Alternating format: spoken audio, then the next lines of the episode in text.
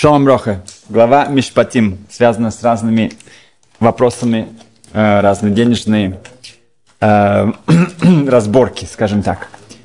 Начнем с такого вопроса. Человек эм, был приглашен на Пурим в Израиль. Это потрясающее время э, быть здесь, увидеть, как люди по-настоящему радуются. И он решил выполнить мецву насчет э, выпить до без сознания по полной программе. Действительно, он вот так вот ну, лежал на улице полностью без сознания. Люди подошли к нему, смотрят, он там еле дышит, там бледный, там все. А, ну, решили как-то, он не приходит в себя, вызвали скорую помощь. Скорая помощь его забрала, привезла в больницу, там его откачали, какие-то там промыли ему желудок, то все. И на следующий день его выпускают. Но выпускают его не полностью. Сначала дали ему счет на 3000 шекелей. Страховки у него не было. Он приехал сюда на пару дней, решил, что ничего, что такого. И теперь он говорит, ну, причем здесь я? Я вообще сюда не приходил. У меня, да, вот Шимон вызвал скорую помощь. Да, я никого не просил мне помогать. Я бы просто там отлежался, пришел бы в себя, и все хорошо. С чего это вдруг я должен платить? Вот чем он вызывал, вот пусть он платит. Чем он там стоит? Ну, как бы, у него есть, есть, есть его координаты. Он говорит, ну что, ну я видел его, он там лежит почти без сознания, я еле-еле. Я решил вызвать скорую помощь. Как здесь правильно нужно поступить? Какой у нас тут критерий? Да. Эм, есть страны, кто, где действительно, если человек вызывает скорую помощь, то на него ложится полная ответственность. если тот человек, которого они потом спасали, он не может по каким-то причинам заплатить, то вся ответственность переходит на того, кто вызвал скорую помощь. Это ведет к тому, что люди иногда не вызывают скорую помощь для кого-то, потому что они не хотят потом какие-то финансовые эм, потери. потери. И это равномерно пассивному убийству. Окей? Okay? Это очень плохое такое правило. Поэтому как логически нужно на это смотреть?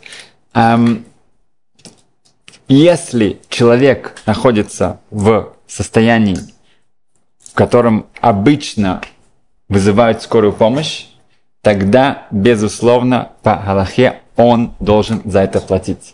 Потому что он себя довел до такого состояния, что ну, в таком случае вызывают скорую помощь, поэтому он виноват в этом сам, и тот, кто его спас, наоборот, сделал мецву и не должен э, за это отвечать.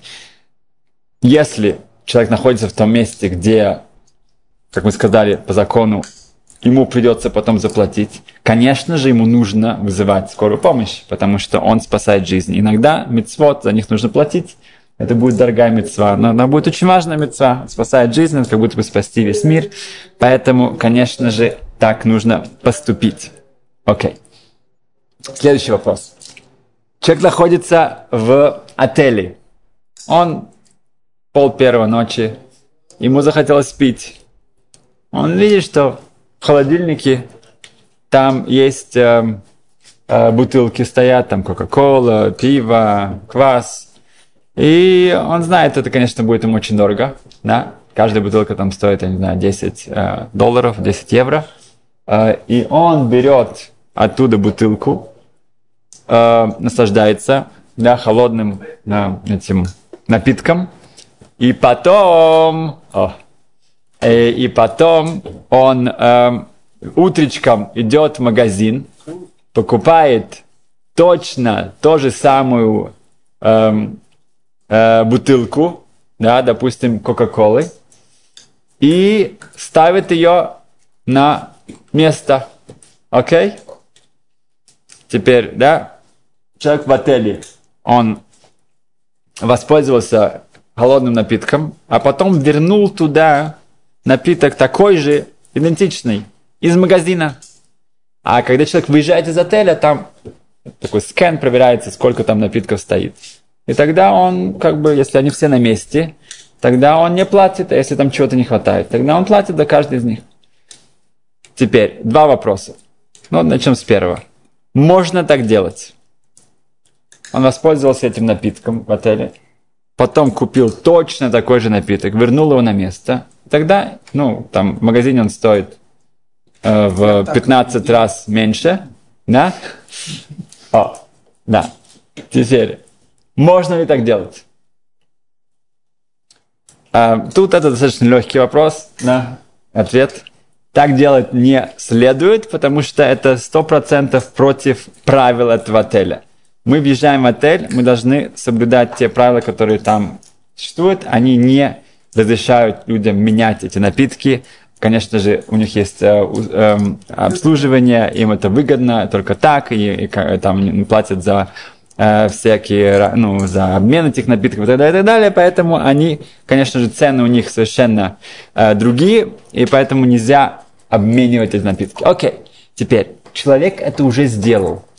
Он уже уехал из отеля, и потом его началась мучить совесть. Он спрашивает своего рава, а что мне теперь делать? Теперь, можно было бы принести доказательство, что если человек что-то украл, да, и потом он вернул украденное, окей, okay, то все, например, человек украл машину у кого-то, он на ней поездил, потом вернул ее и сказать, вот это твоя машина. Тот может ему сказать, а, ты как ты мог, то все, да, если он может, может доказать, что у него был какой-то ущерб из-за этого, но так, все, машина, вер... его вернули, вернули ему машину. Ну. Теперь здесь можем ли мы сказать то же самое? Да, дел... поступать так нельзя было, но сейчас он уже вернул. Ответ нет, это не похоже. В чем? Это очень такая тонкая Кто разница. Придет, заплатит за эти деньги за, за, за эту же колу. Да. Столько же. Это будет отелю то же самое. Да, но а отель хочет в два раза, ну, уже может, два раза, за два напитка получить. Да. Ответ, что когда я, человек своровал что-то, и он вернул ту же вещь, и говорит, вот она твоя, да, он сделал плохую, плохо, да, но все, с него больше ничего не взыскивается. Но в нашем случае это не та же бутылка. Та бутылка он выпил, нет. А это, хотя она как бы похожа, это одной компании а, и так далее. Но это уже другая бутылка. Тут не работает. И поэтому он, да, должен заплатить за стоимость той. Минус, возможно, так как он туда вернул какую-то бутылку. Уже добавочная стоимость. Ее купили, привезли, это, это, да. ставили в холодильник и так далее. Совершенно верно. Поэтому здесь нужно будет э, не просто извиниться, а тоже э, заплатить за разницу между этими двумя напитками. Окей. Теперь, о, мы уже упоминали это, что глава Мишпатим, да, эм, очень часто сказано, что, первых, э, что храм Бет-Мигдаш был разрушен, потому что все было альпиадин, все было четко по закону. Никто не хотел никому уступать. Да? Как бы вроде бы человек идет по Торе, но Тора хочет, чтобы мы уступали, мы шли на какой-то компромисс. Да? И не просто это эм, как бы вещь, которая э, похвальна. Наш Бейт наш храм был разрушен, потому что люди не были готовы на это. Потому что все происходит мера за меру. Если мы себя так ведем, тогда Ашем с нами тоже себя так ведет. Амабит говорит, что если мы сравним 10 заповедей, которые были на скрижалях, то у нас есть две скрижали, 5 заповедей, 5 заповедей. По количеству слов, где было больше слов? В первых пяти заповедях или во вторых? О, в первых было в шесть раз больше слов – Окей, okay? там вторая заповедь очень долгая, шаббат очень долгая, да? А последние пять заповедей, там только одна из них, она дольше, чем другие, а остальные очень-очень коротко. Как же так? Как же это выглядело, если у нас они были одинаковые, да? Обе скрижали одинаковые. Как же, если тут в шесть раз больше, да? Э, по количеству, как они, можно было это сделать, э, э, поместить, как они могли поместиться? Отвечает Мабит, что на первом буквы были маленькие, а во втором буквы были большие. отсюда он учит, что вторые скрижали, они выглядели как такой большой плакат по сравнению с первыми. И они говорят о отношениях между людьми, чтобы показать, насколько важно, это, это бросалось в глаза, когда человек смотрел на, на, на, на эти заповеди, на первые и вторые скрижали, то очень бросалось в глаза, насколько важно отношение между людьми. Спросили Хазаныш, что самый высокий уровень, который человек может, может э, достичь за свою жизнь? Вот что? Знать весь Талмуд наизусть, да, или молиться с каваной, да, три раза в день, ни, ни разу как бы не терять. Что, что является самым великим, самым высоким достижением своей жизни? Отвечает Хазаныш, что самое высокое достижение – пройти свою жизнь и не повредить кому-то человеку, не обидеть никого. Пройти свою жизнь и не обидеть другого. Это Хазаныш характеризует самое великое достижение человека в этом мире. О, Шлом Левинштейн рассказывает следующее, что один человек из бней брака, назовем его эм, Пинхас, э, Пинхас, он приходит эм, домой, что себя плохо чувствует, начали какие-то проверки, один врач, второй врач, третий врач, и в конечном итоге самое ужасное, что могло ожидать, эм, приходят анализы, которые очень-очень плохо выглядят, там болезнь, и она уже очень, ну, запущена, она уже очень далеко продвинулась, и он, для него это шок, для его семьи, что делать? Ну, он говорит, что у него такая вещь, что если что-то не так, то он едет в Мирон, Крапшин Барихай, говорит всю книгу Таилим с начала до конца и возвращается домой, и все, все становится хорошо. Ну, хотя в этот раз это очень-очень тяжелый случай, то он говорит, берет Сейфа Таилим, книгу Тилим и уже направляется к автобусу на Мирон. По дороге он встречает одного из своих хороших друзей. Начинает с ним разговаривать, то как, и он решил с ним поделиться. Говорит, куда ты? Мирон. Он говорит, ну зачем ехать в Мирон? Ну как бы, подожди, у тебя же здесь есть Рабхайм Каневский. А? Прям вот две-три улицы отсюда Рабхайм Каневский. Сходи к нему, и потом поешь Мирон. Значит, сначала к нему. Говорит, окей, хорошо. Тот ему помог, в то время уже было не так легко эм, попасть, особенно в тот же день. Они все-таки заходят к Рабхайму, садятся, и он им рассказывает все, что произошло. И Рабхайм говорит, да, это, конечно, ну, уже очень все, эм, ситуация непростая, это уже очень опасно. И вдруг Рабхайм говорит, а, а ты помнишь, что я был у тебя дома 8 лет назад? Вот Рафинхас улыбнулся, говорит, да. А друг его, который туда завел, говорит, Эфхайм был у тебя дома, да, он к тебе домой пришел 8 лет назад. Говорит, да. Что оказывается, у жены Пинхаса, до того, как она вышла замуж за него, она была, у нее была, она помолвилась с другим молодым человеком, и там были какие-то очень-очень-очень неприятная история. Эта помолвка была расторгнута, и после этого было как-то что-то очень ну, пошло не в ту сторону, и было ну, огромнейшие неприятности с обеих сторон, и она от этого очень страдала, и в конечном итоге Баруха Хашем она встретила Пинхаса, они помолвились, женились и начали новую жизнь. Это было 8 лет назад, Через некоторое время, после как они уже женились, стук в дверь. Скрывают дверь, кто стоит? Рыбхайм Каневский. К ним домой пришел. Они в таком шоке, ну, просят его зайти. Он садится и рассказывает следующее, что в семье ее бывшего жениха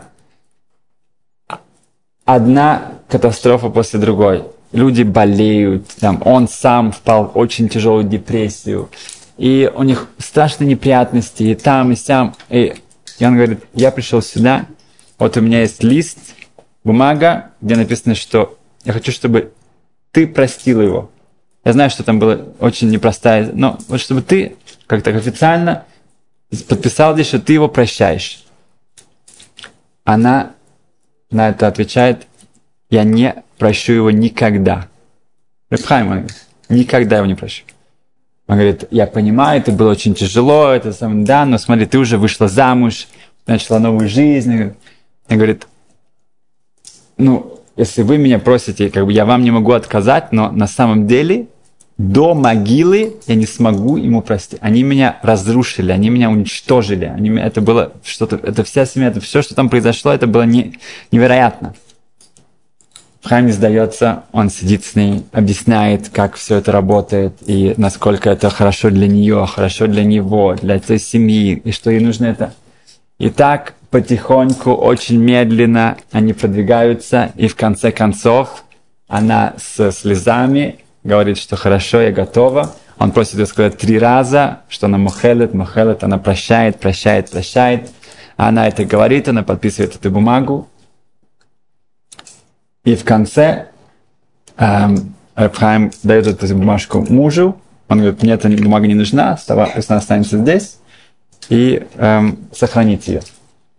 Сейчас, 8 лет спустя, Рабхайм говорит ему, у тебя есть эта бумага, эта бумажка? Это документ? Он говорит, да, конечно, у меня есть. Я сохранил это.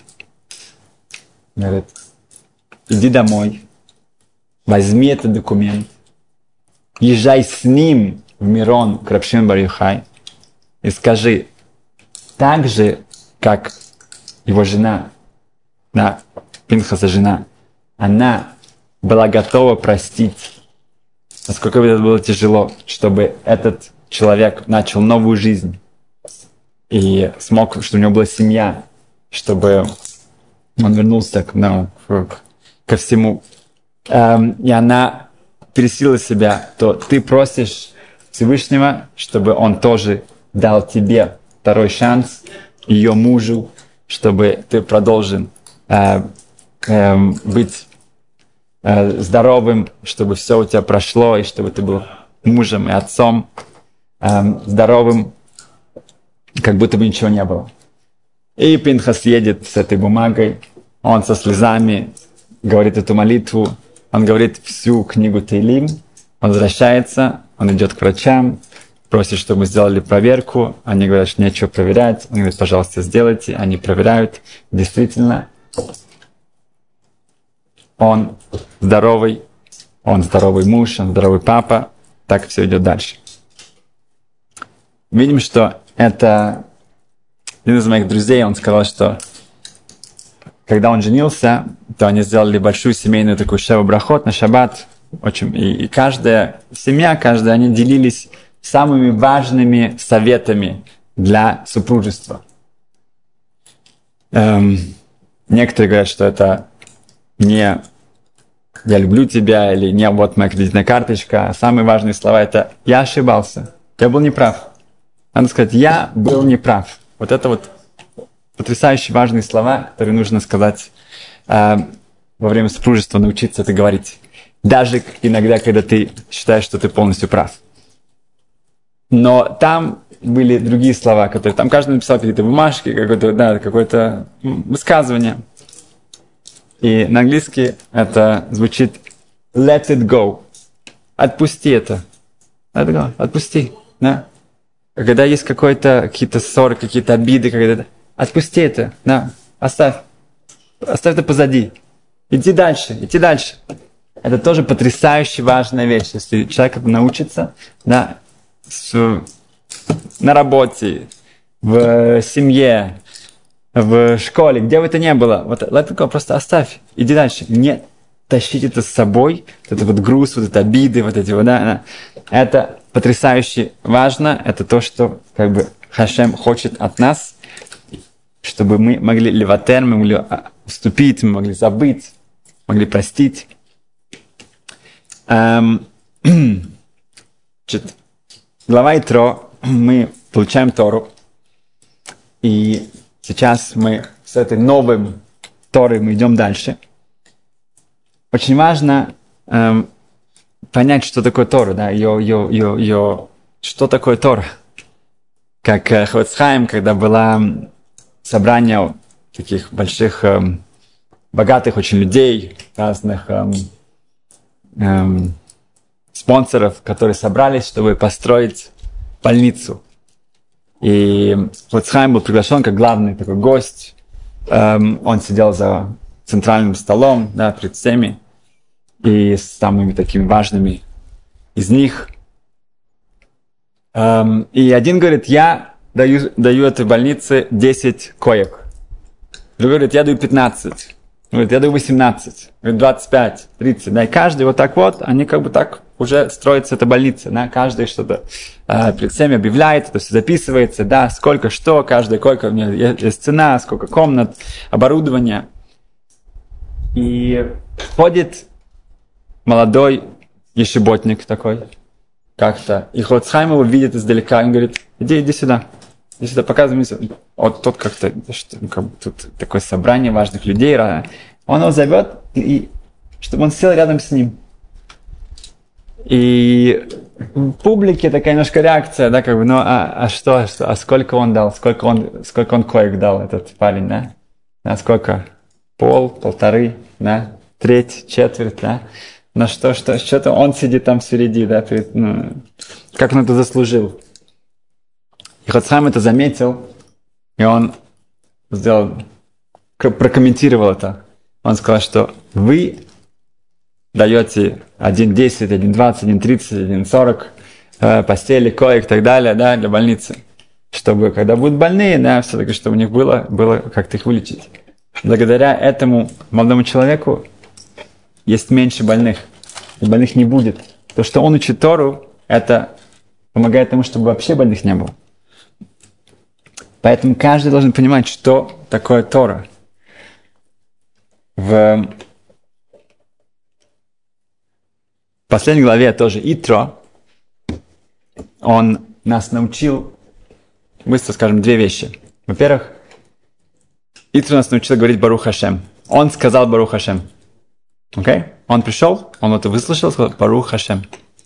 И очень важно, мы это говорим часто, да, иногда, ну, и иногда мы даже задумываемся, что мы говорим, но задуматься, если мы это говорим несколько раз в день и понимаем, что это значит, Барух Хашем, что Хашем, ты источник благословения, и ты всем управляешь, это стоит того. Начиналась прошлая глава Вайшма и Трон, услышал Тро. Как известно, Шма, когда мы говорим шма, это три значения. Да? Говорили об этом? Что Рашба объясняет. Шма Израиль. шма это услышать. В наше время люди вообще не слушают, да, как бы, кроме того, что они в наушниках или где-то там в телефоне, услышать это уже большое, большое э, достижение. Есть люди, которые да, слышат, но не понимают. Просто не понимают, не входит. Есть люди, которые слышат и даже понимают, но они не принимают это. Они не акцептируют. Нет, это, ну, это, нет, нет, это не для них, это, это, это, это что-то слишком. Шма Исраэль Ашем Алакен Ашем нужно иметь в виду, говорит Рашба, три уровня. Услышать, понять и принять. Это кабла только Принять это по-настоящему на себя. Вайшма и Тро. И Тро был единственный, кто пришел. Из всех, всех, всех. Главное, можно сказать, глава в Торе, главное событие – за всю историю человечества, это Матан Тора, дарение Торы, называется Итро, Парашат Итро. Он услышал, услышали многие. Он понял, поняли тоже многие. Но он принял это, он пришел. И мы видим, что в той же главе сказано, что Моше Рабейну, самый великий пророк, который когда-либо был и будет, Вайшма Моше Элитро, он слушает Итро. Итро приходит, у него есть совет, и он дает этот совет, и потом видим, что Моше принимает этот совет. Это Ашем принимает тоже этот совет. Это миды кенегат мид, это мера за меру. И то ты готов был услышать, понять и принять. и ты сделал такой подвиг, да, тогда тебя будут все слушать.